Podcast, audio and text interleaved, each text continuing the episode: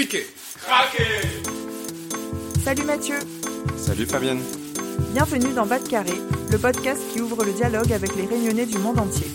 Alors ici, on reçoit des sportifs, journalistes, chefs cuisiniers, chefs d'entreprise, artistes ou encore youtubeurs, parce que chaque réunionnais a son histoire à raconter.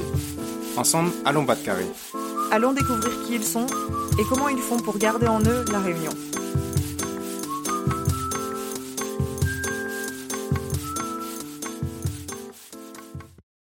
Bonjour à toutes. Pour l'ouverture de cette nouvelle saison, nous vous invitons à explorer avec nous la question du grand départ de la Réunion. Ce départ qu'on entend souvent définitif, celui qui nous emmène à des dizaines de milliers de kilomètres de notre île natale, celui qui ne connaît pas encore de date de retour. Dans cet épisode, Lucie, Fabienne, Yun et moi, Mathieu, nous nous mettons autour de la table et abordons le départ par des angles différents et complémentaires. Comment part-on? Qui part? Que veut dire quitter la Réunion aujourd'hui Et hier? Comment le départ nous marque-t-il? Vous apprendrez des choses sur les étudiants, le bumidum, les transports, l'aéroport et la mémoire pour ne citer que ces sujets. En espérant que cet épisode vous plaira, bonne écoute à toutes Comment il est la Réunion? Bienvenue sur Bas de Carré. Je suis Mathieu et je suis accompagné aujourd'hui de Fabienne, Lucie et Yun pour parler du départ de la Réunion. Comment ça va Fabienne? Eh ben ça va super bien. On est dans un studio franchement quasi professionnel qu'on a Quasi. installé Faut dans insister sur le quasi. absolument qu'on a installé dans mon appartement par 35 degrés, petite pointe caniculaire euh, à la fin de l'été à Paris. Euh, mais je dois dire que on est en bonne compagnie donc euh, ça va très bien. Super. Comment ça va Yun Premier épisode à 4 pour toi? Très bien, de retour de vacances, bronzé, heureux de- de- d'enregistrer cet épisode tous ensemble. Et Lucie, euh, d'habitude tu es à distance mais tu es à La Réunion, mais là tu n'es pas à La Réunion. Où es-tu? Et oui, aujourd'hui, je suis à New York. Pourquoi tu es à New York? En vacances? Eh bien, non, je suis pas en vacances. Je vais commencer une nouvelle aventure euh, cette année. Donc euh, voilà, je suis arrivée il y a à peu près euh, une semaine. En fait, une semaine jour pour jour. Et euh, ben, j'ai hâte de commencer cette nouvelle aventure euh, en sautant en fait deux mers cette fois-ci. Ah oui. C'était deux mers. Donc on continuera d'avoir euh, Lucie dans l'équipe, mais cette fois du point de vue euh, américain sur, euh, sur la Réunion. Ça va être trop cool. Donc on est très heureux de vous avoir aujourd'hui, euh, très chers auditeurs et auditrices. On va parler du départ de la Réunion. Euh, pourquoi est-ce qu'on parle du départ? Parce que c'est, ça introduit une série qui va arriver dès la semaine prochaine avec un premier épisode. Peut-être Yon, tu veux simplement dire un petit mot sur la série qui a à venir parce que elle te tient beaucoup à cœur. Ouais, on arrive la semaine prochaine avec une série qui s'appelle euh, Retour au pays mode d'emploi parce que j'ai décidé de rentrer à la Réunion et je me posais beaucoup de questions. Et dans le cadre de mon retour, on a interrogé des experts et des personnes qui sont déjà rentrées à la Réunion sur leur retour d'expérience après ce retour. Voilà. Donc avant de partir, il faut qu'il y ait le départ et c'est pour ça qu'on a choisi cette thématique cette semaine. Super. Et ben pour se lancer et pour se mettre en jambes, euh, je vous propose de démarrer par un petit quiz sur le voyage.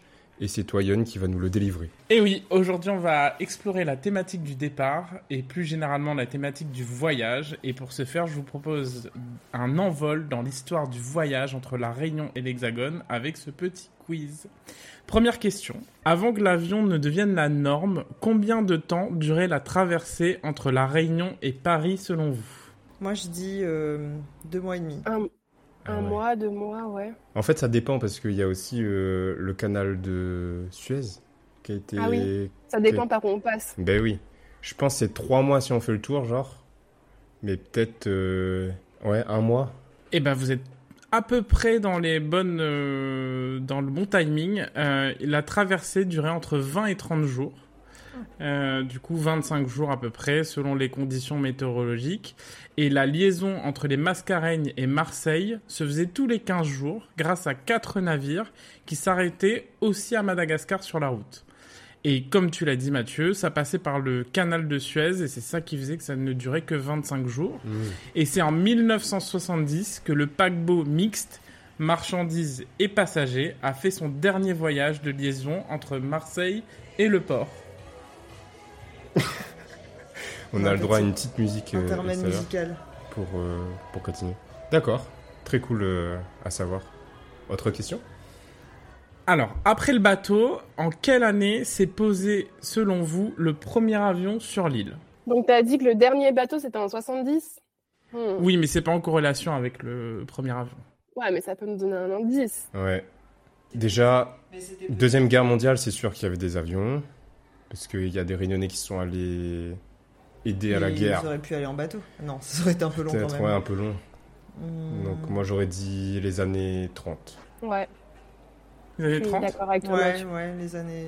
Joli, joli. L'avion de Marcel Goulette a atterri pour la première fois à La Réunion en 1929. Mais ce qui est intéressant, c'est que ce voyage, il a pris un mois avec 24 Waouh. étapes. Ah oui, d'accord. Et du coup, la dernière entre Madagascar et La Réunion n'a été possible que grâce au fait que l'aviateur a pu suivre la fumée d'un paquebot qui lui a confirmé la bonne direction vers La Réunion. Non, mais c'est incroyable. pas de GPS à l'époque. Et si le premier avion a bien atterri à Gilo, avant la Seconde Guerre mondiale, euh, il y avait une piste militaire aménagée à la possession. Il y a plusieurs industriels sucriers qui avaient leur propre piste d'atterrissage Pour faire quoi? Pour euh, leurs avions. Ok. Leur avion personnel ou Leur avion personnel. Donc ils avaient des avions privés et des pistes privées. D'accord. Donc il y avait notamment une piste à Grand Bois, à côté de l'usine sucrière. Euh, C'était plus pour du loisir qu'autre chose. Et de toute façon, la destination, la seule destination euh, qu'ils pouvaient atteindre, c'était Madagascar à ce moment-là. Et Gilo, dont la nouvelle piste sera inaugurée en 10 le 18 juin 1946, ça a été euh, inauguré par le gouverneur et c'est à ce moment-là que c'est devenu l'aérodrome euh, officiel. Et d'ailleurs, savez-vous pourquoi l'aéroport de la Réunion s'appelle Gilo? Ça plaît, du coup. On l'appelle Ça plaît. Tu as raison, tu as raison. On l'appelle encore euh, à l'usage, mais c'est plus son nom. C'est pas lié au lieu. Le, le lieu s'appelle pas Gilo de base, je sais pas. C'est euh, c'est une partie de la réponse. C'est le nom de quelqu'un qui possédait les terres sur lesquelles on a construit l'aéroport. Exactement. À l'origine, il Au était hasard. nommé d'après Gilo Létang, donc Gilo le prénom, Gilo Létang, qui était le président de la cour d'appel de la Réunion et propriétaire du terrain.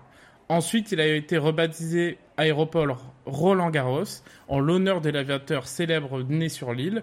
Mais ça, vous le savez déjà puisque vous avez vu la vidéo de Mathieu sur Instagram. Combien de temps a duré le premier vol commercial entre Paris et la Réunion en 1945 Il il y avait une escale euh, en Afrique, non? Alors, il y avait plus qu'une escale. Ah ouais Moi, je me rappelle que euh, dans, enfin, quand j'étais vraiment petite, euh, on faisait une escale, alors je sais plus dans quel, Ah oui, c'est dans vrai. quel euh, pays d'Afrique, et après ils mettaient des bombes anti-moustiques. À Djibouti, et c'est la prochaine question. ah, ok. Donc il devait falloir, il devait falloir au moins deux jours.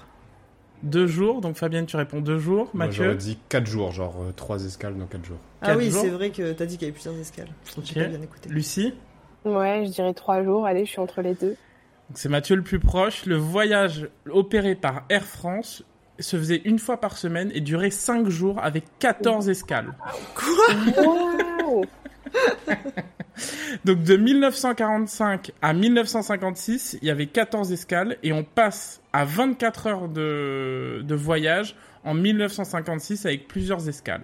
Et du coup, Ouais. en quelle année a-t-on enfin pu bénéficier de vols sans escale entre La Réunion et Paris? Quand ils ont inventé euh, l'avion. Le euh, Concorde Non, mais on l'a jamais eu le Concorde. Alors, dans mes Il y a un recherches, Concorde qui est déjà mieux à Tout à Ah fait. ouais. Dans mes recherches, j'ai vu que le Concorde s'est posé quatre fois à la Réunion. Et le Concorde qui s'est posé à la Réunion, c'est malheureusement celui qui s'est craché euh, Plus tard. quelques années plus tard. Ok. Mais c'est pas Il y avait un petit van, euh, il y avait un petit van devant sur la piste ou quoi? Euh, C'était quoi la question? En quelle, Ah, quelle année, année on a arrêté les vols avec escale En tout cas, en quelle année a eu lieu le premier vol sans Donc ça veut dire que c'est euh, lorsqu'on a mis en service euh, des vols commerciaux long courrier en fait. Allez, Non. moi je dis. Ouais. Non? Parce que les premiers vols commerciaux long courrier, c'est celui dont je parlais, c'est celui qui a duré 5 jours. C'était un vol commercial qui durait 5 jours. Ah oui, Bah, dans non, mais c'était pas un 75. avion. euh, Oui, mais c'était pas un avion euh, Ouais, long, toi tu dis courrier, 75. Moi je dis 83. quoi. Je sais pas. Plus, plus, plus tard que ça, je pense. Les années 90. Tout à fait. Donc c'est Fabienne qui est le plus proche. C'est en 1993 seulement qu'on a pu avoir le premier vol sans escale. Et c'est essentiellement dû au fait que la piste de Gilo était trop courte. Et en fait pour le pour le décollage et l'atterrissage. C'est les c'est le, le, les effets combinés de des progrès techniques et de la longueur de la de la piste. Donc 1993, c'est pas si euh, récent que ça Ouais. et c'est pour ça que comme euh, moi Lucie t'as connu certains vols euh, qui se faisaient quand même avec une escale. Mm. Dernière question, on en vient à nos jours. Aujourd'hui, combien de passagers transitent chaque année par l'aéroport de La Réunion? Moi, je dirais un truc comme 2 millions. Ah ouais Ah, Je partais pas du tout sur cette échelle de Ouais, grandeur. moi non plus, je pensais euh, quelque chose du genre. euh, Bah si, euh, je me base sur euh, l'une des dernières stories de Yann qui me disait que euh, il y avait, je crois, euh, 500 000 Non. Ah ouais, moi j'aurais dit déjà 100 000, J'ai déjà oublié le, plus, oublié le nombre. Allez, moi je dis 200 000. 500 000. Eh bien, c'est toi, Lucie, qui a raison, puisque l'aéroport accueille 2,3 millions de passagers chaque année, Ah avec ouais. une moyenne de 32 rotations quotidiennes pour tous les vols en une journée. C'est-à-dire qu'en 24 heures, il y a 32 vols qui passent par, euh, par euh, l'aéroport. C'est vrai qu'on parle pas que des touristes, on parle aussi des gens qui atterrissent et qui Bah, transitent par la Réunion. Et, euh, Ouais, nous, et puis euh, à La Réunion, il y a quand même Enfin. 800 000 habitants, donc. euh, Tout à fait. Et puis il y a l'océan Indien qui est aussi euh, desservi. Ça reste un des aéroports principaux, un des principaux aéroports, pardon, de la hum, de, de la région océan Indien. Super intéressant. Voilà pour ce petit quiz sur euh, le voyage à la Réunion. On a déjà appris énormément de choses. Oui, une belle entrée en matière et je continue du coup. Je reprends la main avec euh, le sondage qu'on a réalisé sur Instagram euh, cette semaine. Donc vous avez été très nombreux et nombreuses à y répondre. On vous remercie. On a eu plus de 380 votes. Donc Wow. euh, c'était une série de questions sur le départ et votre rapport au départ. Donc la première question c'était quelle est votre situation aujourd'hui? Et vous avez été 75% à répondre j'ai quitté l'île et je ne vis plus. Donc il y a 75% des votants, donc de, de notre audience, qui ne vit plus à la Réunion. Donc euh, je comprends l'intérêt de Bas Carré maintenant quand je vois ce genre de, de stats parce que euh, ben, vu qu'on est une grande majorité à ne plus vivre euh, dans l'île, on a quand même besoin d'avoir un rapport, un lien avec la Réunion. Gardez le lien. Voilà, je trouve ça très fort. Et il y a que 5% des personnes qui n'ont jamais quitté l'île, enfin quitté dans le sens euh, s'être installées en dehors de l'île, parmi notre audience. Donc euh, c'est-à-dire que 95% des gens sont- ont déjà vécu en dehors de l'île et une vingtaine de pourcents sont rentrés depuis y vivre. Donc euh, tu augmenteras cette stat, Yun, euh, Dès mon retour. dès ton retour. Euh, la question d'après, c'était quitter la Réunion pour vous, est-ce que c'était une envie personnelle ou un choix par défaut? Et ça a été très, très équilibré comme, euh, comme retour parce qu'on a 51% une envie personnelle et 49% un choix par défaut. Et je Ah trouve, ouais. et ouais, et il y a des personnes qui nous ont ensuite euh, écrit pour nous dire que bah, c'est à la fois les deux. Parce ouais, que c'est complètement les deux, ouais. à la fois on a envie de découvrir, mais en même temps peut-être que c'est pas le bon timing. Et si les études on pouvait les faire à la Réunion, ben, peut-être qu'on les aurait continuées à la Réunion. Donc euh, il y a ces deux sentiments qui, qui se balancent euh, à chaque fois. C'est une question mitigée. Oui, tout à fait. La question d'après, c'était pourquoi est-ce que vous êtes parti de la Réunion en un mot Et la majorité des, des réponses étaient pour les études. Donc euh, le départ se fait très souvent quand on est jeune. C'est ça le contact que j'en fais, parce que quand on part euh, au moment de, de ses études, c'est qu'on est jeune. On est encore en construction. Pour beaucoup de personnes, le cursus, euh, il était potentiellement bouché aussi à la Réunion. Donc euh, c'est pour ça que les, les personnes sont, sont parties. Ensuite, on a eu des réponses sur la famille. Donc, probablement des personnes qui sont parties encore plus jeunes, euh, qui ont suivi leurs parents, qui ont été mutés ou qui ont changé de boulot. Ça, c'est une possibilité. Et j'ai eu que quelques cas sur euh, 380 où c'était pour le travail ou pour changer d'air ou pour l'aventure. On sent vraiment qu'on est dans une sorte de rampe de lancement quand on est réunionnais et jeune étudiant. Et bah la suite, euh, ça se passe souvent en dehors de la Réunion. Question d'après, combien de temps est-ce que vous avez vécu hors de l'île? Donc, on a 25% des personnes qui ont répondu moins de 5 ans. Et 75% des gens ont vécu plus de 5 ans en dehors de l'île. Donc ça, montre vraiment que le départ est souvent très long. Et moi, je me dis que on a, au moment du départ, on se dit pas vraiment qu'on va partir. euh, on va partir, mais on ne sait, sait pas, pas, com- on ouais. sait pas combien de temps. On se dit bon, on va faire nos études. Peut-être que c'est deux ans, trois ans, et après on revient. Moi, je me disais 5 ans quand je suis parti. Ok. Et au final, 15 ans. Ah ouais. Mais ce que je voulais ajouter, c'est des fois aussi, on fait des choix, euh, on va dire, d'études, sans vraiment se poser la question si ce métier qu'on veut faire, il est adapté aussi à un propre re- un retour. c'est vrai. Et euh, maintenant, euh, je sais que quand je parle avec des étudiants ou quoi, je me dis, ben, t'as envie de partir, mais est-ce qu'un jour t'aimerais revenir et est-ce que ce métier, comment il est à La Réunion, en fait euh, Je trouve que c'est intéressant aussi de se poser la question dans ce sens-là.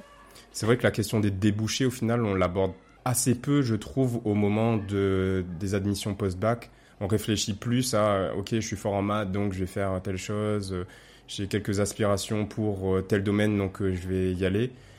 Mais pas de, est-ce qu'il y a de la place après pour ce job euh, à La Réunion? En fait, on pense pas du tout euh, dans une logique de territoire, on pense dans une logique de carrière. Euh, Mm. Carrière qui est fondée sur un modèle en général très. euh, euh, univers, enfin pas universel, mais euh, on va dire euh, vaste et euh, ouais standard exactement, euh, sans se demander euh, si ça va nous permettre euh, ou pas de revenir près de notre famille. D'ailleurs, c'est pas du tout une préoccupation euh, quand on part, exactement. Ouais. D'ailleurs, vous en, apprendrez beaucoup sur ces thématiques, puisque dans les deux épisodes où on parle de l'emploi à La Réunion, on voit comment se réadapter et quels débouchés on peut avoir à La Réunion après un cours ou une plus longue, euh, une plus longue expérience euh, en métropole ou ailleurs. Mais en effet, c'est une vraie thématique sur les différents secteurs qu'il y a à La Réunion. Je voulais ajouter aussi qu'en fait, euh, quand on est étudiant et qu'on ouvre un peu, enfin, on est, on a notre bac et on ouvre la porte sur euh, plein de possibilités. Donc, on se dit, ben maintenant, on a des choix multiples et on n'a pas envie de se contraindre en fait. Donc, c'est aussi peut-être pour ça que on n'a pas ce, ce côté où on se dit bon ben est-ce que je vais revenir ensuite? Euh, C'est plutôt ben la porte est ouverte, plein de possibilités. Qu'est-ce que je vais choisir quoi Et je pense que c'est d'ailleurs pour ça que euh, beaucoup, enfin ou certains de euh, nos parents ou notre famille nous encouragent, c'est qu'ils ont aussi l'impression que euh, cet éventail de possibilités va être un atout Oui. euh, pour euh, notre avenir. Donc euh, il n'y a pas que le côté euh, choix par défaut, il y a aussi un espèce d'espoir euh, qu'on pourra euh, se développer euh, peut-être avec euh, plus de choix que eux ont pu en avoir. Ça fait une bonne Mm, mm. transition avec euh, la dernière question que je leur avais posée. Comment qualifieriez-vous votre séjour hors de l'île en un mot? Donc on a eu beaucoup de personnes qui ont dit enrichissant, épanouissant, liberté, ouverture, aventure, donc quelque chose euh, plutôt très positif. Enrichissant, il y en avait vraiment beaucoup. Et d'ailleurs, quand j'ai posté ensuite la story où je remerciais tout le monde de- d'avoir répondu, certains ont tiqué sur le fait que tout le monde utilisait le terme enrichissant, donc euh, s'enrichir. Et enfin, alors que on ne sait pas, c'était pas un, choix fermé. Il y a eu beaucoup de personnes qui ont eu une réalité qui a été plus compliquée, donc avec le terme déracinement, compliqué, horrible, froid, triste, donc euh, à l'opposé du premier groupe. Et ensuite, il y avait un autre groupe un peu plus petit qui, lui, avait euh, mitigé, ambivalent, paradoxal, tiraillement. Donc on voit bien que les expériences peuvent être hyper différentes entre chacun et chacune et que on peut pas regrouper, enfin dessiner euh, l'étudiant qui part et dire que sa réalité c'est ça tellement elle est plurielle et c'est pas aussi simple quoi. On peut pas résumer ça en une seule personne. Donc euh, voilà, ça résume euh, le petit sondage qu'on a a fait avec notre audience. On vous remercie d'avoir participé. On a donc euh, Lucie qui va nous parler de l'aéroport, de son histoire, de l'architecture, parce que on parle de départ, mais il faut, faut se dire aussi que Gilo, qu'on a appris, et Roland Garros, euh, bah, ça a une- c'est un, un grand lieu de départ pour beaucoup. Ok, ben merci euh, Mathieu. Donc, euh, comme le disait Yon, si le premier avion a atterri à La Réunion en 1929, c'est après 22 ans en fait que la première aérogare sera construite. Donc, c'est en 1951. Alors, je ne sais pas si vous me voyez venir, mais moi, j'avais envie de parler euh, du lieu de l'aéroport et de ses transformations majeures, donc son image, son architecture. Et puis, en fait, euh, l'actualité s'y prête bien, puisque l'aéroport se transforme en ce moment même Et la mise en service du nouvel aérogare est prévue fin 2023. En fait, c'est à la fin de l'année. Donc, comme je vous disais, le premier, euh, le premier aérogare en dur date de 1951.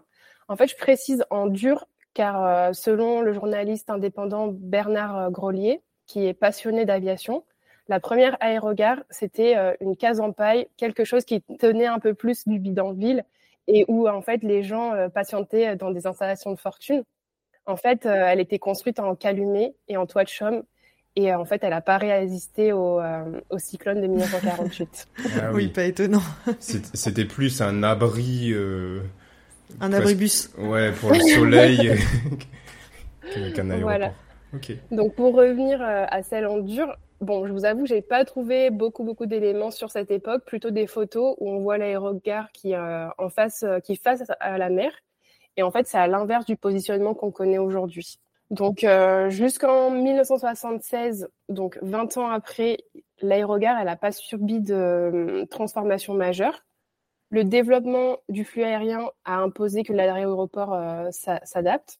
Et c'est à ce moment-là, en fait, que l'aérogare, telle qu'on la connaît, voit le jour. L'aérogare, elle est dite fougère. Est-ce que vous savez pourquoi?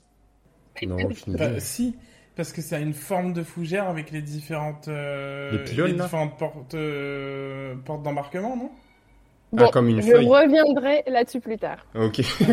Petit suspense. Ouais. Et est-ce que vous vous souvenez de cette cascade en roche volcanique qui coulait Ah, mais oui Ouais. Il n'y a plus maintenant. Ah, bon? Non. Quoi? Pour aller aux toilettes en bas Non, il n'y a... plus. Y a ah bon? Ah non, je suis trop triste. Et alors, qui a eu cette idée et pourquoi? Je sais pas, en tout cas, moi, ça me déprimait. Ah, non, moi, j'aimais bien, justement. Je voulais toujours aller aux toilettes pour passer devant la cascade. C'était bizarre. Bah, un architecte, j'imagine. Oui, c'est Vladimir Fritzel. Ça vous dit quelque chose ou pas du tout? Pas du tout. ok. Il s'agit d'un des, architectes qui avait euh, réalisé l'aérogare. Du coup, j'en profite pour faire un petit topo sur euh, Vladimir Fritzel. Parce que euh, loin des patronymes qu'on connaît bien, Waro, Payette, on peut se demander d'où vient ce nom.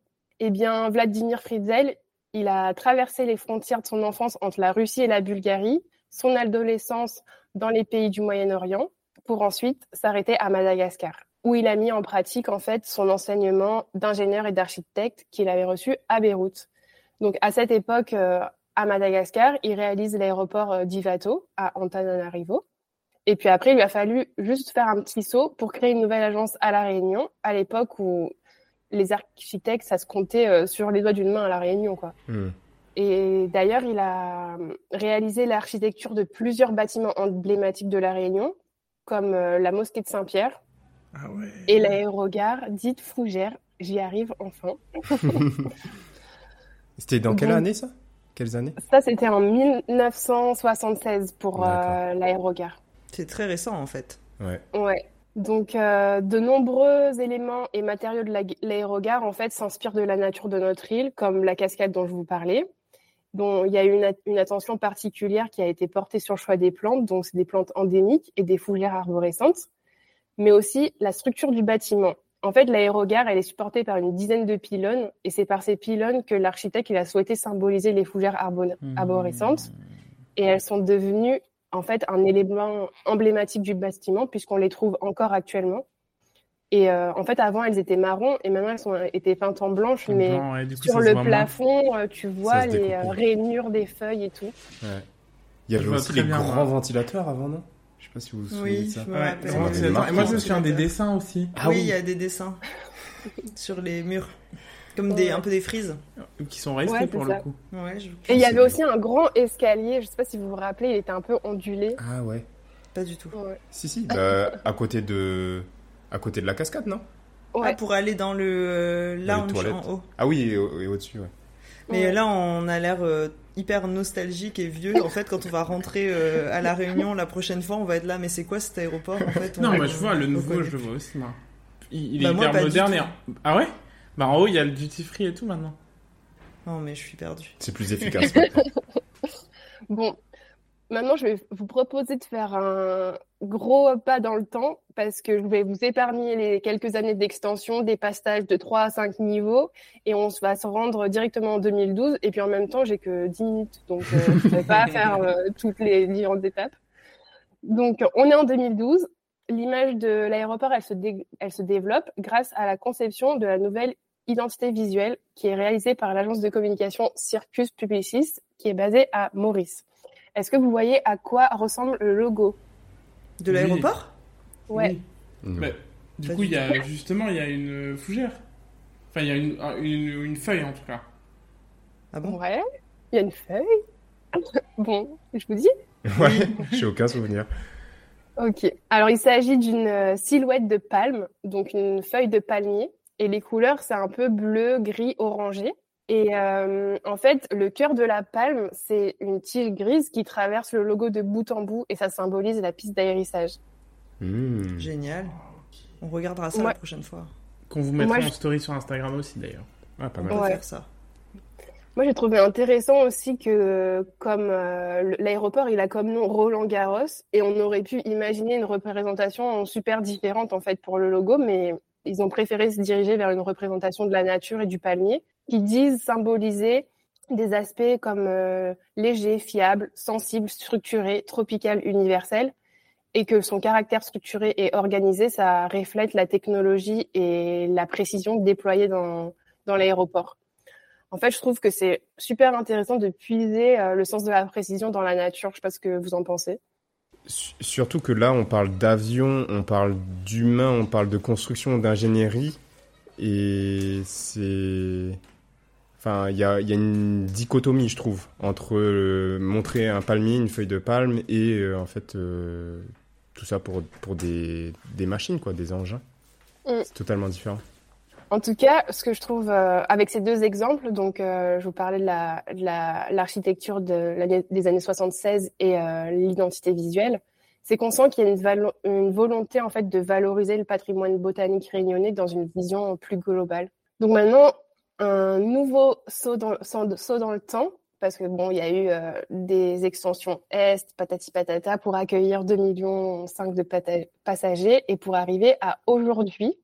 Donc aujourd'hui, à l'horizon 2030, euh, l'aéroport atteindra attendra pardon, plus de 3 millions de passagers. C'est énorme. Enfin, tout à l'heure, on disait 2 millions, c'est énorme, mais 3 millions, j'ai du mal à imaginer.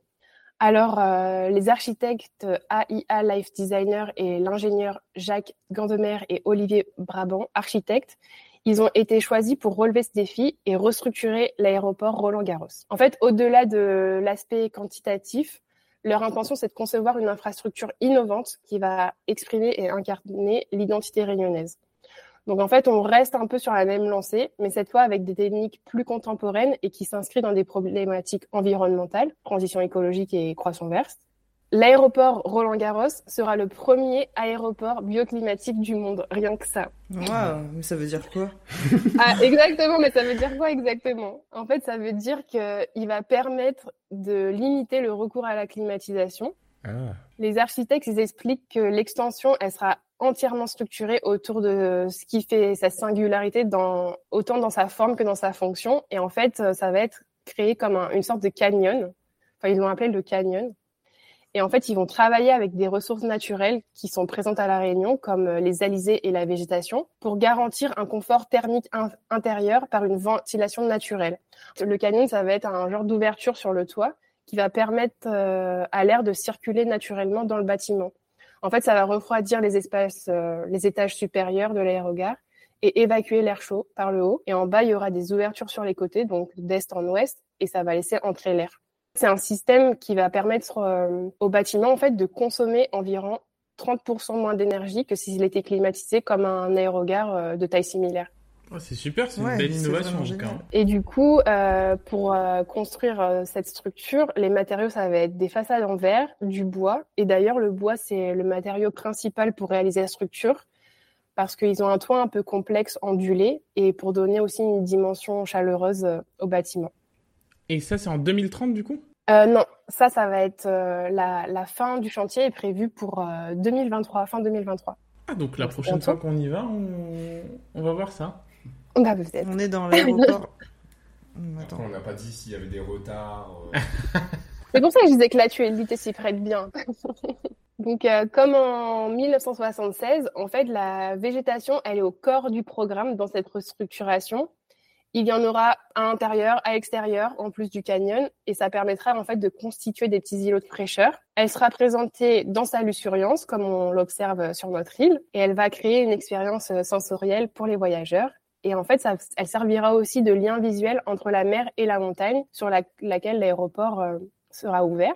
La nature va également entrer dans le bâtiment grâce à des fenêtres spéciales qui bloquent la chaleur excessive du soleil. Et dans l'ensemble, le nouvel aéroport euh, Roland-Garros, il parviendra à réduire considérablement les coûts énergétiques, renforcer l'identité locale et garantir le confort des voyageurs.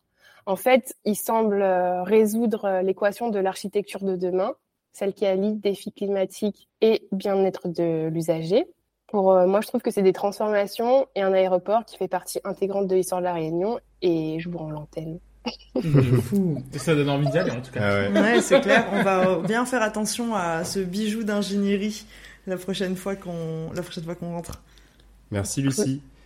Bah après, j'avais une petite référence, si jamais ça peut intéresser euh, nos auditeurs, c'est que si vous voulez en savoir plus sur l'aéroport au-delà de son image et son architecture, je vous conseille le livre de, euh, de Bernard Grolier, donc qui s'appelle euh, De Gillot à Roland-Garros, et il est sorti en fait l'année dernière. Super. Ah, totalement dans le thème. Pour continuer sur la thématique du départ, on ne pouvait pas ne pas mentionner et faire une partie sur le Bumidum. Donc on va vous raconter un peu son histoire et revenir donc sur la première grande vague de, de départ qu'a connue la Réunion. Du coup, Mathieu, est-ce que tu peux nous rappeler un peu le contexte de ces départs euh, contraints que Oui. qu'on connaît sous le nom de Bumidum? Oui, donc tout démarre euh, en 1946. Donc en 1946, l'île devient un département. Et la départementalisation nourrit beaucoup d'espoir auprès des Réunionnais.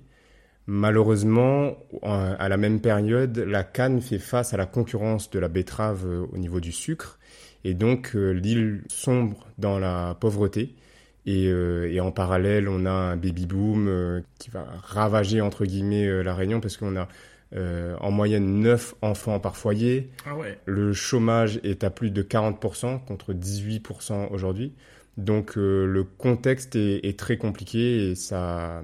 Finalement, c'était fertile pour la montée des tensions. Ça devait être hyper chaud à ce moment-là. Ouais, les tensions montent dès le début des années 60. Donc là, il faut prendre un petit peu plus de recul. On est dans une période où les différents pays veulent la fin de l'empire colonial et notamment de l'empire colonial français. Pour donner deux dates, en 1960, Madagascar est indépendante et en 1962, c'est l'Algérie qui est indépendante. Et ça nourrit des, tensions et ça donne des idées aussi aux habitants des îles des, des dom-toms. Donc on a plusieurs grèves et manifestations qui ont lieu à La Réunion et aux Antilles contre les propriétaires blancs. C'est surtout aux Antilles où ça a été euh, plutôt, plutôt violent. Mais du coup, on est dans un contexte au début des années euh, 60 très très tendu. Et du coup, De Gaulle qui est au pouvoir à ce moment-là, comment il réagit? Qu'est-ce qui se passe? Il est fragilisé. Euh, lui, ce qu'il souhaite, c'est ne pas perdre l'ensemble de son empire colonial. Donc il va se rendre dans les îles, à La Réunion, en Guadeloupe, en Martinique, pour essayer de rassurer, pour euh, essayer de, de faire baisser la tension et de faire en sorte que les, toutes les idées indépendantistes euh, diminuent un peu. Et il va même déclarer en Martinique en 1964 Mon Dieu, comme vous êtes français. Donc il a vraiment un discours euh, très paternaliste, colonialiste, où euh, il veut, en fait il a besoin de ces, de, de ces différents territoires. Ça étend la puissance de la France euh, dans le monde. Il veut surtout pas perdre ça, euh, sachant qu'il a déjà perdu de, de, de gros pays et donc il, il veut à tout prix conserver ces territoires. Du coup, c'est à ce moment-là, si je ne me trompe pas, que Michel Debray entre en scène, qui est finalement l'acteur principal de ce qu'on va appeler le Bumidum. Oui. Donc euh, là, on reconstitue un peu le, contexte. Michel Debré, c'est le premier Premier ministre de la Ve République française. Il était déjà connu à La Réunion parce qu'il a créé une ordonnance, l'ordonnance Debré, qui permettait de d'exiler des fonctionnaires réunionnais qui étaient accusés de troubler l'ordre public. En fait, euh, l'histoire derrière ça, c'était plutôt qu'il y avait des des fonctionnaires qui étaient plutôt affiliés au Parti communiste, euh, qui avaient des, des envies euh, euh, d'autonomie. Et donc, pour couper la révolution dans l'œuf, et ben, Debré, il avait créé cette, cette, ordonnance. On en a fait un épisode quand on a parlé de, de Boris Gamaleya. Donc, il était Premier ministre et il est envoyé par, justement, De Gaulle à La Réunion pour gagner les élections législatives de 1963. Au moment où il a été parachuté, du coup Oui, c'est ça. Et donc, il se retrouve face au PCR d'un certain... Paul Vergès. Paul Vergès, oui. il faut, je ne sais pas si tu vas en parler, mais ce qu'il faut aussi dire sur euh, Michel Debré, c'est qu'il était, euh, je ne sais plus exactement sa fonction, mais en tout cas, il a joué un rôle euh, dans comment l'indépendance de l'Algérie. En fait, il était aussi en charge en fait de garder l'Algérie dans la France, mais il a c'est pour ça qu'il a perdu son poste de Premier ministre, parce qu'il était dans les discussions pour les accords d'Évian. Donc les accords d'Évian, c'était euh, euh, la négociation pour euh, l'indépendance de l'Algérie. Et donc, il a perdu son poste à ce moment-là. Comme il n'a pas réussi à défendre la France, l'empire colonial français. Et donc, il est parachuté à la Réunion à ce moment-là. Il fait un bon petit cumul des mandats parce qu'il est aussi maire d'une commune en France. À la fois, il est, euh, il, va être député de la Réunion et en même temps, il va cumuler un peu plus tard avec un poste de ministre, ministre de l'économie, je crois. Je pensais que c'était juste le nom de mon école primaire. non, non, non. Je reviens juste sur les élections législatives face au PCR de Paul Vergès. Il gagne les élections, mais on sait que euh, les élections étaient totalement truquées. Donc, quand on parle de trucage, on parle de vrai trucage. C'est-à-dire qu'ils ont fait voter des personnes mortes, qui étaient mortes même 20 euh, ou 40 ans auparavant. Euh, donc, ils ont fait ça. Ils ont, ils n'ont pas laissé voter tous les sympathisants communistes. Euh, donc, ça se rendait un peu coup, pour coup, hein, mais voilà, c'était un gros trucage dans les élections et il est finalement élu en, en, en 63. Et donc c'est en 63 que Debré, euh, il est élu, il décide de s'attaquer à plusieurs choses, euh, plusieurs problématiques euh, à la Réunion, le chômage, on en a parlé, 40%, la surpopulation et les désirs indépendantistes. Et pour résoudre tous ces problèmes à la fois, il crée le BUMIDOM le 7 juin 1963. Donc le BUMIDOM, c'est le Bureau pour le département des migrations d'outre-mer. C'est un organisme unique qui est chargé de régler tous les problèmes de la Réunion, de la Martinique et de la Guadeloupe. Waouh, c'est une baguette magique en fait. Exactement. Et concrètement, euh, le concept, enfin, le, but, c'est d'envoyer des jeunes en France je vais dire France métropolitaine, parce que là, il y a vraiment la domination métropole et, et ses territoires. Donc d'envoyer des jeunes en France métropolitaine contre une formation, un emploi et un logement. Parce que l'emploi était garanti à ce moment-là, en tout cas c'est ce qui était promis à ces jeunes. Et comment le Bumidum est accueilli par la population du coup? Les jeunes, ils voient la France comme un Eldorado. Donc on parle de jeunes de 18 à 25 ans. donc ils sont aussitôt séduits parce qu'ils ont l'image de la France et des Français comme euh, quelque chose de... Euh, un envol économique. Les Français qu'ils voyaient, c'était les Français qui venaient en vacances. Donc on est au au début des années 60, donc on vient de parler de l'aviation, il n'y avait pas beaucoup de touristes qui venaient. Donc les seuls touristes qui pouvaient se permettre de venir, on peut se dire qu'ils devaient être euh, assez aisés ou fortunés. Donc euh, l'image, la représentation qu'on avait des Français ne correspondait pas aux Français moyens. Donc euh, les jeunes réunionnais avaient envie de partir, et c'était aussi le cas pour les Martiniquais et pour les Guadeloupéens. Et beaucoup disent aussi, on n'avait rien à perdre. En fait, il y avait tellement de pauvreté, sur place que c'était un échappatoire, une envie de, partir. Mais euh, on va voir que le, les départs a été aussi compliqué. Ouais, c'était ça ou rien. Et il y a une campagne de propagande pour soutenir le projet, du coup? Oui, euh, il y a de grosses campagnes de communication qui sont lancées. Donc les jeunes, ils se pressent. Il y aura aucun recalé, ou quasiment aucun, malgré des tests de niveau scolaire et de santé alors qu'on est donc dans une période où euh, la Réunion est très pauvre, où le niveau d'éducation est très très bas, on peut se dire qu'il y aurait pu avoir des recalés, mais en fait non, parce que l'objectif c'est de faire bouger le plus grand nombre possible pour régler le problème de surpopulation et pour combler un autre problème qui n'est pas réunionnais mais qui est plus à l'échelle de la France, c'est qu'il y avait un besoin de main-d'œuvre. Donc oui, on est dans les 30 glorieuses. la France d'après-guerre est en pleine croissance il y a des besoins un peu partout et il manque de main-d'œuvre et donc on va aller la chercher dans les dom Avec cette promesse d'emploi, de formation, finalement, qu'est-ce qui attend vraiment les Réunionnais qui ont, qui ont adhéré à ce programme? Ce qui attend les Réunionnais, c'est surtout de beaux mensonges parce que, ok, il y a eu de la formation, mais dans les domaines qui étaient souhaités et attendus par les personnes qui sont parties. Par exemple, je vais prendre l'exemple des femmes, parce que j'ai entendu tout un reportage sur euh, des femmes qui ont été envoyées par le Bumidum et formées ensuite euh, en France. Et ben la formation, c'était dans un endroit clos euh, entre Paris et Reims, une petite commune, où elles étaient formées à faire le ménage, euh, faire de la couture, à faire à manger, et c'est tout. Donc, euh, en gros, la formation, c'était pour devenir femme de ménage, alors qu'elle espérait devenir euh, institutrice, travailler dans la médecine, des métiers plus intellectuels. Et c'était des, des, souhaits qu'ils avaient formulés au moment où, s'était organisé le départ, mais au final, donc, ouais, des, des, des, gros mensonges. Ils ont vite déchanté sur les conditions de vie, de travail. Quand ils sont dans l'avion, quand ils arrivent, ils comprennent aussi ce que c'est que la France, le froid. Euh, ils sont pas du tout préparés à ça. Ils n'ont aucun soutien, aucune famille. Un exemple de manque de soutien, je trouve, c'est quand une fois qu'ils avaient terminé leur formation, on leur donnait simplement un ticket de métro pour aller dans Paris et ensuite ils devaient se débrouiller. Donc euh, aucun emploi, rien. C'est tu as un ticket de métro, maintenant tu as eu ta formation, tu tu te débrouilles. Ah ouais, c'était plus pour régler la surpopulation qu'autre chose finalement. Et j'imagine, on n'en parle pas ici, mais il devait aussi y avoir des problèmes de racisme euh, parce qu'on les Réunionnais qui arrivaient en métropole ne ressemblaient pas forcément aux Français moyens à ce moment-là. Bah, juste pour donner une anecdote euh, là-dessus, j'ai entendu euh, dans, dans, un reportage le témoignage d'une donc d'une dame aujourd'hui, mais qui était jeune à l'époque, qui était passée par ce centre de formation et donc, euh, chaque semaine, le mercredi, je crois, il y avait de, riches personnes qui venaient.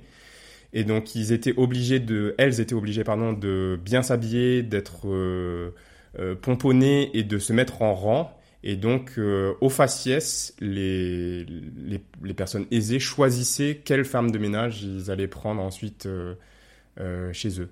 Donc, oui, on reproduit le, le, le choix et l'achat euh, presque d'esclaves. Euh.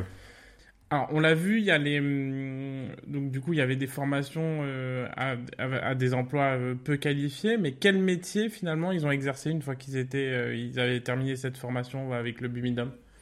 On retrouve beaucoup de personnes qui travaillent dans des centres hospitaliers, en tant que femmes de ménage, brancardier, par exemple. Euh, beaucoup de personnes au guichet, donc guichetier à la RATP ou guichetière à la RATP. Donc ce métier-là, c'est juste, euh, tu te mets à l'entrée des métros et tu as une perforeuse et tu fais des trous dans les tickets de métro. Donc euh, c'était ça le métier. Voilà. Et ça a encore une, enfin, comme quoi ça encore une forte influence sur aujourd'hui, parce qu'il y a encore aujourd'hui beaucoup de personnes qui travaillent à la RATP qui sont en fait des personnes issues des, îles, notamment des Antilles. Ce qui a fait des clichés. Idem pour les, le, les, les centres hospitaliers. Il y a encore beaucoup de personnes qui sont issues des îles qui travaillent dans ces structures. Oui, tout à fait. Et on a la même chose pour la Poste aussi, donc beaucoup d'agents de la Poste, beaucoup de personnes qui sont allées, euh, qui sont devenues ouvriers, mais très souvent c'est des métiers de fonctionnaires à l'échelon le plus bas, parce que la fonction publique à l'époque avait beaucoup de mal à recruter. Pourquoi le Brumidum prend fin si d'un point de vue institutionnel ça a autant de succès et ça semble fonctionner, pas du point de vue des individus mais du point de vue du système? Donc on est en 1981 quand le Bumidum euh, est dissous par, euh, par Mitterrand. Donc c'est la fin des Trente Glorieuses. Euh, on a le second choc pétrolier, donc c'est la fin de la croissance. Euh, il y a moins de besoins d'emploi également. L'État va ralentir l'immigration et c'est pour ça que, que Mitterrand va, va, dissoudre le Bumidum. Quelle conclusion on peut donner du Bumidum? Aujourd'hui On a vu beaucoup de reportages, beaucoup de choses sur le sujet. Toi qui t'es renseigné dessus, qu'est-ce que tu peux nous en dire en conclusion? Donc entre la Réunion, la Martinique et la Guadeloupe, c'est entre 160 000 et 250 000 personnes qui sont parties. Donc c'est vraiment un, un en 20 ans du coup? Ouais, en 20 ans, en moins de 20 ans, je crois que c'est 18 ans. Donc euh, c'est énorme. Moi, ça, ça, va être plus mon ressenti personnel, hein, pas une conclusion d'historien ou de sociologue. Euh, je vois plutôt un côté très manipulateur de la part de l'État français euh, d'ailleurs, il y a le scandale des, des, enfants de la Creuse qui est lié au Bumidum. Et qui fait écho finalement. Voilà. Je, on ne va pas en revenir là-dessus, mais peut-être qu'on fera un épisode dédié euh, un jour. Euh, parce que, certes, l'objectif c'était de corriger un problème de surpopulation, de pauvreté. Mais on oublie que derrière, il y a, y a, des vies, il y a des humains, il y a des personnes qui vont être traumatisées par ces voyages euh, très souvent, les enfants de ces gens-là ne savent même pas pourquoi est-ce que euh, leurs parents ont choisi de partir. Et euh, bah, dans les différents témoignages que vous pouvez retrouver, il suffit juste de taper Bumidom sur YouTube. On voit les témoignages des gens et à quel point ils ont été marqués par cette période et que la mémoire aussi a été perdue parce que ça a été tellement traumatisant qu'ils ont préféré oublier ces choses-là et que bah, il a fallu des décennies avant que euh, il soit plus apaisé, plus à même d'en parler. Oui, on parle quand même d'une grande stratégie d'état de déplacement de population, en fait. Oui, c'est pas rien du tout. Et c'est le sujet aussi de se réapproprier cette histoire aujourd'hui. Tout à fait. Et puis euh, aussi, il y avait quand même des partis qui, qui étaient opposés au Bumidum. Il y a eu pas mal de, euh, de presse écrite un peu sous la table qui dénonçait. ça posait déjà la question à l'époque. Mm. Voilà, et puis le bureau, le bureau de, du Bomidom euh, à Paris, je crois qu'il a été brûlé, saccagé plusieurs fois. Et puis, comme tu disais aussi sur euh, la violence euh, de, de, du traumatisme, en fait, c'est qu'il y a même des gens qui se sont suicidés. Donc, c'était mm. vraiment quelque chose de difficile, quoi. Oui, tout à fait. Et qui a laissé des traces, finalement. On va changer d'ambiance et de sujet. je vais parler d'un sujet un peu plus, un peu plus léger avec euh, la raison principale qui ressort du sondage finalement du départ de la Réunion. Euh, c'est pour la poursuite d'études. Euh, autour de cette table, finalement, on est tous partis pour nos études. Euh, Fabienne, Mathieu, Lucie et moi, on est tous partis un jour de la Réunion pour euh, poursuivre nos études. Et on va le voir à travers quelques dates rapides euh, qu'en fait c'est une longue histoire, l'histoire du départ pour des études de la Réunion. Et elle a commencé en 1900, enfin elle a commencé avant 1967, mais les premières traces qu'on a datent de 1967. Pourquoi? Parce que le départ vers la métropole ou à l'étranger était jusqu'en 1967 la seule option pour continuer à étudier au-delà du baccalauréat, puisque avant 1967, il n'y avait pas d'université à La Réunion. Dans les années 60, euh, l'État a commencé à intervenir pour faciliter l'accès des jeunes à des études en métropole avec des aides financières sous forme de bourse, une aide institutionnelle via l'organisme dont on vient de parler, le BUMIDOM, puis ensuite via le CNARM que certains connaissent, qui permet de, en fait, d'avoir un emploi en partant de la Réunion sans études. Du coup, on voit que au moment du choc pétrolier, ça a provoqué une hausse du chômage en métropole, ce qui a changé la donne. Finalement, nos propres euh, euh, vies sont aussi euh, orientées par des logiques économiques, puisque au moment où il y a un choc pétrolier et il y a moins besoin de main d'œuvre ici en métropole, ben on arrête les aides à la migration et à la formation.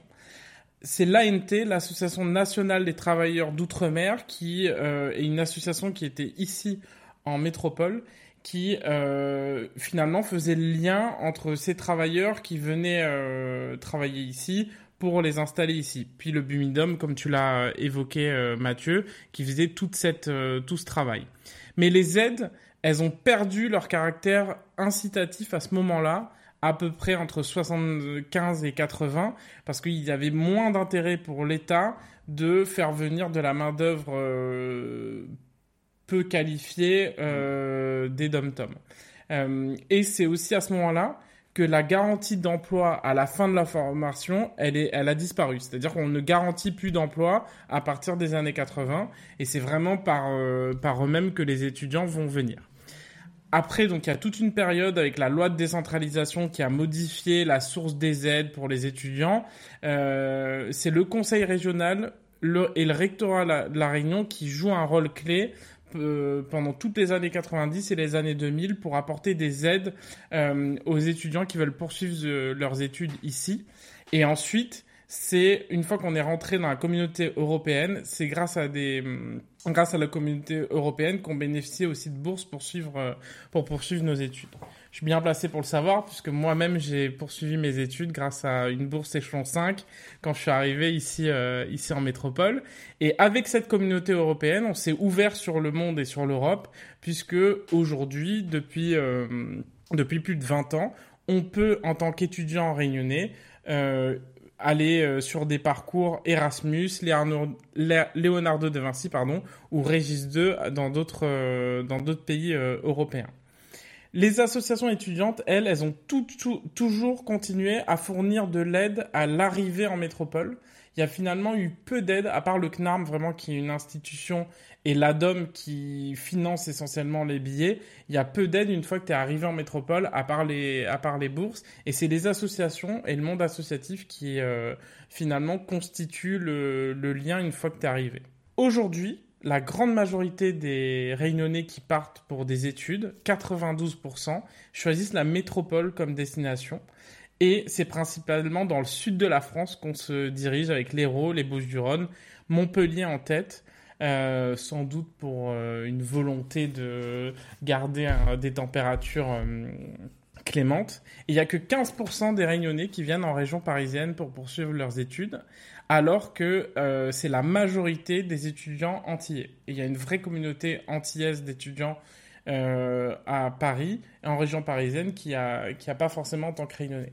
Et en fait, on se rend compte quand on regarde les statistiques qu'on est beaucoup plus répartis sur le territoire que d'autres migrants des dom-tom.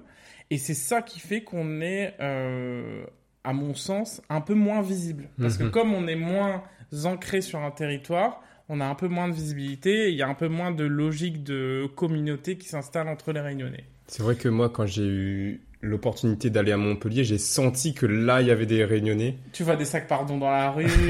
ouais, et puis, euh, enfin, t'es invité chez un tel, et puis c'est bien sûr un ami ou une amie réunionnaise, et, et après, bah, tu en rencontres d'autres, et ainsi de suite. et j'ai moins eu ça à Paris ou à Marseille. Et pourtant, on connaît tous quelqu'un qui connaît un réunionnais, au moins. tout à fait, tout le temps. C'est le premier truc qu'on te dit d'ailleurs. Exactement. Quand tu te présentes en tant que réunionnais. Bah, moi, c'était pareil. À Lille, on était quatre réunionnais. C'était moi et mes trois meilleurs amis. Donc la plupart des départs, on l'a dit, aujourd'hui pour des raisons scolaires, se vont logiquement entre 15 et 24 ans pendant les études du lycée ou euh, au moment de l'université, ce qui suggère que la formation acquise en métropole peut justifier un départ potentiellement définitif de l'île. Ça c'est logique. Euh, ce que j'en tire de toutes les statistiques que j'ai lues, c'est que finalement ce qui compte le plus, c'est pas forcément les études, parce que si c'était l'offre d'études qui comptait le plus, bah, il y aurait plus de réunionnais qui viendraient en région parisienne, là où l'offre est la plus grande. Mmh. Finalement, ce qui compte le plus, c'est la cible, l'appétence affinitaire, euh, qui joue un rôle majeur dans ces choix. C'est-à-dire comment on poursuit nos, comment on poursuit notre vie? Ben, on choisit de s'installer soit à côté des Réunionnais, soit là où on imagine qu'il y a des Réunionnais. On va le voir aussi dans des épisodes de la série, sur des retours d'expérience, comme euh, Ben euh, de la Gadiam Family, qui va nous raconter pourquoi il a choisi de faire ses études à Reims. Euh, on notera enfin, parce que c'est notable, qu'il y a un partenariat avec le Québec depuis les années 2000 et il y a environ 200 étudiants qui partent chaque année euh, et ça ajoute une touche internationale à cette histoire du départ pour la poursuite des études de la Réunion.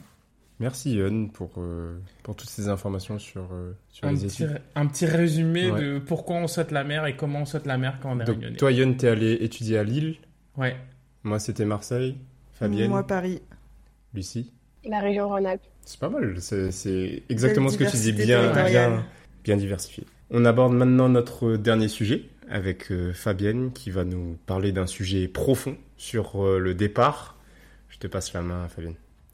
Oui, effectivement, on a, on a pas mal voyagé euh, dans l'histoire collective avec, euh, avec euh, les sujets que vous avez abordés. Et moi, le sujet qui, que j'ai choisi pour aborder le départ, c'est on va dire plus individuel. Et, et puis vous me direz ce que vous en pensez.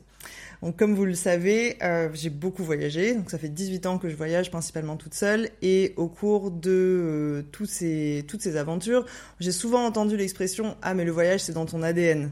Ou ça doit être dans ton ADN. Tellement les gens trouvaient que voyager c'était devenu constitutif de ma personne. Et j'avais presque intégré l'idée sans y faire plus attention que ça. Mes parents eux-mêmes, ils avaient suggéré que c'était probablement en fait facile pour moi de sauter la mer parce que deux générations avant moi l'avaient fait. Et donc, dans le cadre de ce qui nous intéresse aujourd'hui, je me suis un peu repenchée sur cette idée euh, qui suggère en fait que le départ de la terre natale, ça serait une évidence transgénérationnelle, donc c'est-à-dire euh, qui se passe, qui se passerait de génération en génération. Et nos parents l'ont fait, leurs parents avant nous, ils ont tout quitté pour euh, tenter de construire une vie meilleure ailleurs. Alors c'est ce que tu feras toi aussi, mon enfant. Et donc j'ai formulé l'hypothèse que mon envie irrépressible de partir, plutôt que de m'enraciner là où je suis née, pourrait en partie me venir euh, de mes ancêtres lointains. Donc mon père est descendant de Hakka, qui est une communauté euh, connue pour son nomadisme en Chine. Euh, donc là, on parle de faits qui remontent au IIIe siècle. Hein. Mais peut-être aussi dans une filiation plus proche bah, de mes grands-parents qui ont quitté la Chine. Donc pour s'installer à La Réunion, directement. Et au final, la question que je me pose, c'est dans ce cas, euh, comment cette transmission a-t-elle pu s'opérer? Et euh, j'ai posé deux euh, hypothèses de réponse qui sont non exclusives l'une de l'autre. Soit, comme l'expression du début le suggère, ça pourrait se trouver dans notre ADN, ou alors j'ai écrit cette histoire personnelle uniquement basée sur une mythologie familiale, des récits qu'on m'a transmis, des témoignages familiaux. Alors évidemment, avant de rentrer plus profondément dans ces deux hypothèses de réponse, il faut bien dire que à la Réunion, on peut tous se définir comme des descendants de déracinés, puisque l'île n'était euh, Bah pas oui. occupée avant. pas de donc, euh, Bah ouais. Donc on peut, voilà, on peut tous se définir comme ça. Et euh, évidemment, les Réunionnais ne ressentent pas tous une envie de quitter l'île. Et d'ailleurs, euh, je pense que tu as très bien souligné, euh, Yon, dans le pourcentage qu'on a, euh, il n'y a pas tant d'étudiants que ça finalement qui partent. Euh, et, euh, et pour certains, c'est euh, souvent même difficile de- d'envisager de, quitter l'île. Donc euh, il y a aussi quand même un attachement au territoire. Et c'est pour ça que bon, ce que je vous propose aujourd'hui, c'est juste d'ouvrir des réflexions euh, et de partager quelques recherches, euh, peut-être pour trouver quelques débuts de piste. euh, à ce sujet-là. Donc d'abord, euh, explorons la théorie de l'épigénétique. Donc l'épigénétique, c'est un domaine de la biologie qui suggère que nos modes de vie, notre nourriture, notre histoire peuvent influencer l'héritage biologique que nous léguons. Ça veut dire en gros que il y a des modifications issues euh, de facteurs extérieurs, environnementaux, euh, ou en tout cas d'une expérience, euh, qui peuvent venir s'accrocher entre guillemets à nos gènes et se transmettre de génération en génération sans pour autant constituer une mutation génétique. Donc il y a des chercheurs qui ont bien été capables de démontrer que des caractères visibles, par exemple euh, la peau, euh, des caractères morphologiques euh, et même certaines maladies, se sont transmises à une deuxième ou une troisième génération et ont pu être corrélées avec le mode de vie de leurs ancêtres. Donc on a bien été capable de le prouver d'un point de vue physique, on va dire, ou physiologique, et même psychologique. Euh, mais cela dit, on n'a pas encore été capable de démontrer ça pour des comportements euh, plus intangibles, des comportements adoptés par euh, des deuxième ou troisième générations. Des comportements plus culturels, du coup. Voilà. que Et donc on n'a pas encore su faire enfin faire cette expérience en fait. Et en fait pour répondre à si on voulait vraiment essayer de répondre à la question que qui se pose, c'est-à-dire est-ce que le fait que nos ancêtres se sont beaucoup déplacés, nous ça nous impacte euh, physiquement ou psychologiquement au point que nous-mêmes on reproduit ce comportement, euh, il faudrait faire euh, des études sur au moins quatre générations. Euh, parce qu'en fait, trois générations, c'est la période, d'après ce que j'ai compris, qui est généralement acceptée comme validant une hypothèse épigénétique. Euh, et on pourrait par exemple prendre un groupe de descendants d'immigrés déracinés euh, de troisième génération euh, et observer si ils sont devenus par exemple plus résistants, euh, s'ils sont plus résistants au changement d'environnement qui leur permettrait de euh, sauter plus facilement d'un pays à un autre, euh, versus un groupe de descendants euh, de troisième, enfin dont les ancêtres ne se sont Ont jamais déplacés et sont restés sur euh, sont restés sur la même le même territoire euh, et évaluer leur résistance euh, aux mêmes facteurs. Alors évidemment tout ça est très théorique, mais ça pourrait éventuellement euh, voilà nous donner euh, peut-être un élément de réponse si on était à même de mener une telle expérience. Enfin en tout cas je serais très curieuse de connaître les résultats euh, si, Ah bah oui. euh, si on arrivait à, à le faire. On donnera euh, peut-être des idées aux, aux doctorants. Mais accrochez-vous, hein, parce qu'il faut tenir sur plusieurs générations. mener- exactement. Peut-être que c'est même une étude qui va se faire se passer de génération en génération pour pouvoir voir le résultat. Mais ça serait une, une belle entreprise de recherche. Oui. La deuxième euh, piste, en fait, euh, donc euh, que j'ai un peu recherché euh, pour pour essayer de répondre à cette question de la transmission, de l'impact de la transmission, c'est le rôle de la mémoire familiale. Euh, de quoi héritons-nous? Que nous reste-t-il de la mémoire du départ et de l'exil de nos ancêtres? Et comment est-ce qu'on l'intègre, nous, dans notre propre départ? En fait, ici, je vais m'appuyer, donc c'est très vaste évidemment, mais je vais m'appuyer en particulier sur euh, un essai d'une chercheuse, euh, enfin d'une experte qui s'appelle Marta Marin Domin. Elle est spécialiste de la culture et euh, de la mémoire espagnole dans son cas, parce qu'elle est d'origine espagnole. Et dans un de ses essais sur la transmission de la mémoire de son père, donc son père qui est enfant de la guerre civile espagnole, elle écrit j'ai parfois le sentiment que l'une des dimensions de la transmission entre générations, c'est la reconstruction de l'expérience. Donc, qu'est-ce qu'elle veut dire par là? En fait, elle suggère que on est exposé aux récits familiaux et reconstruire cette expérience, c'est l'une des façons de la faire nôtre. Donc concrètement, euh, si on l'applique à mon cas, ça se reviendrait à dire qu'on m'a transmis une notion euh, relativement positive de l'exil dans mon histoire familiale parce que euh, en fait mes grands-parents sont partis ont réussi entre guillemets euh, à la Réunion avec parce qu'ils ont quand même eu une meilleure vie qu'en Chine et ils ont transmis ce côté de success story on va dire à leurs propres descendants. Mes parents aussi ont réussi dans le en tout cas dans comment on, comment on peut le Une certaine ascension sociale, Ouais, voilà, comme on exactement. euh, dans les standards. Exactement. Euh, et ils le mettent aussi sur le compte de une, cette capacité au départ. Euh, donc ils ce qu'ils m'ont aussi transmis en me poussant en- à venir étudier. euh, donc c'était vraiment un- très jeune et c'était pas une option pour moi de rester à la Réunion. Il fallait partir. Du coup, l'une des façons d'intégrer cette transmission de ma part, donc si je reviens sur la théorie de, euh, de Madame euh, Marin Domine, euh, ça serait de reproduire positivement cette expérience et euh, de partir et d'aller chercher mieux ailleurs. Et ça serait ma façon de reconstruire ce qu'on m'a transmis finalement. Je sais pas si c'est très clair. mais- en revanche, ce que Madame Marin suggère aussi dans ce sens, en fait, c'est pas que je suis prédéterminée par l'héritage de mes ancêtres, mais c'est plutôt l'inverse. C'est que c'est en reproduisant leur expérience et en la transformant à ma façon que je peux donner vie à cet héritage.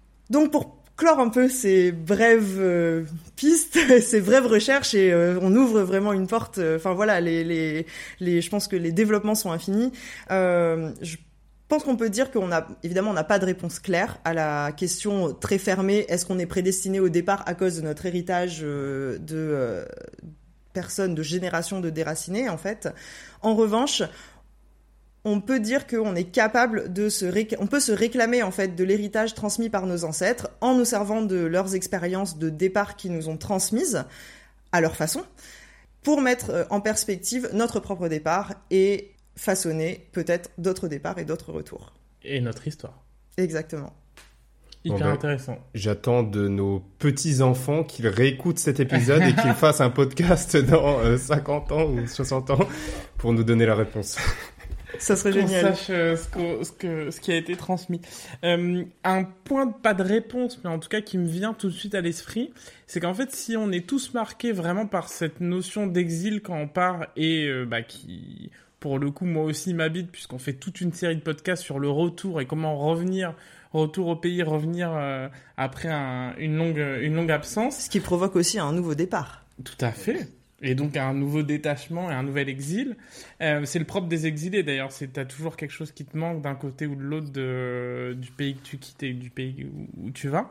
Euh, un élément de réponse qui est assez important, si nous on est marqué vraiment dans notre chair, dans notre sang euh, par ce, cet exil et ce départ, ce qui est intéressant c'est de se dire qu'on est finalement peu, peu de réunionnais à le vivre, puisque on est une des régions avec le moins de mobilité géographique.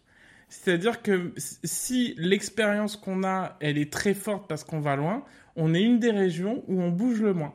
C'est-à-dire qu'on est dans la moyenne basse des régions. Par exemple, il y a plus de Bordelais qui viennent s'installer à, Paris pour travailler que de Réunionnais qui partent de la Réunion pour euh, poursuivre euh, leurs études. Et ça veut aussi dire que le départ il est plus marquant. Exactement. L'intensité euh, de l'expérience est inversement proportionnelle au, à la facilité de revenir. Exactement. Exactement. Bon, bah, très bien. euh, c'est sur ces belles paroles qu'on conclut cet épisode. On vous remercie de nous avoir écoutés. On vous donne rendez-vous dès la semaine prochaine pour l'ouverture de la série Retour au pays mode d'emploi, qui va être animée par Yun. Euh, Faites-nous des retours, écrivez-nous sur euh, Instagram. On sera très présent pour euh, relayer les épisodes et pour discuter avec vous. Euh, et puis on vous dit donc à très bientôt. À la semaine prochaine. À bientôt. À bientôt. On la retrouve. On espère que cet épisode vous a plu. Pour nous aider à trouver des invités toujours plus extraordinaires, laissez-nous une note sur Apple Podcast, 5 étoiles de préférence. Et pour ne manquer aucun épisode, suivez-nous sur Instagram à batcarré, bat-du-bas K-A-R-E. Un grand merci pour votre écoute et on se retrouve dans deux semaines pour un prochain épisode. Allez, on retrouve?